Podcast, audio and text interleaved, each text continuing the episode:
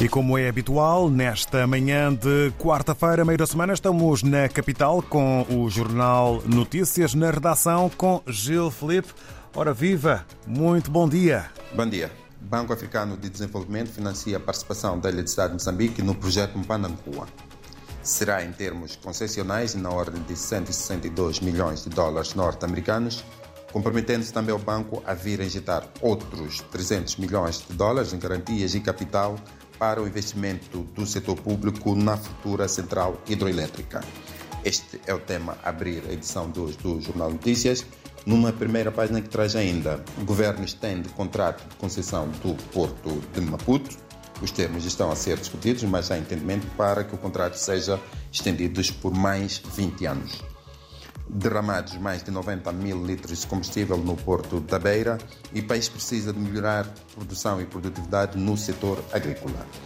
Nas breves, o Presidente da República no encerramento do ano acadêmico do ISDEF, embarcação Jambo volta às rotas internacionais e inicia a veda da pesca do camarão de superfície.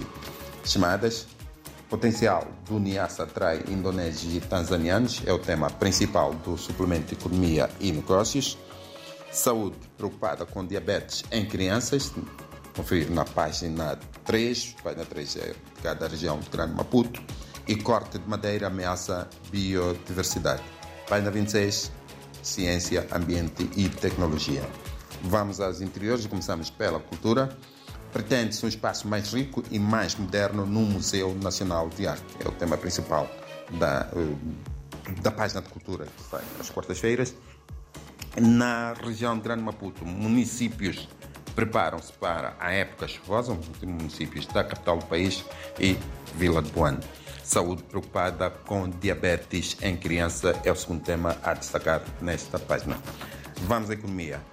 Investimento no petróleo e gás caiu em 2022 e o país já instalou 11 laboratórios de verificação de qualidade. Na página diária de economia, portanto, são estes dois temas. Esta edição de notícias de quarta-feira traz o suplemento de economia e negócios, temas principais. Potencial do NIAS atrai indonésios e tanzanianos. Investidos 100 milhões em fábrica de mosaicos de cerâmica e mercado bolsista consolida crescimento.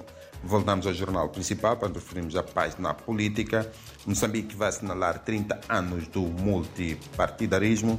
As comemorações serão lançadas a 8 de dezembro. Manica em Foco, outra página semanal do jornal de quarta-feira. Chimoio vai entregar casas pré-fabricadas. É um projeto do município, vai ajudar a 50 famílias nesta primeira fase oferecendo casas pré-fabricadas num projeto para promover a habitação condigna. Adolescentes e jovens recebem kits de emprego é outro tema para destacar nesta página.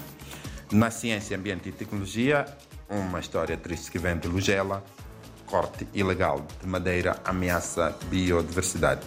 Muitos concessionários uh, recebem licenças simples e abatem espécies uh, forma indiscriminada, incluindo espécies protegidas.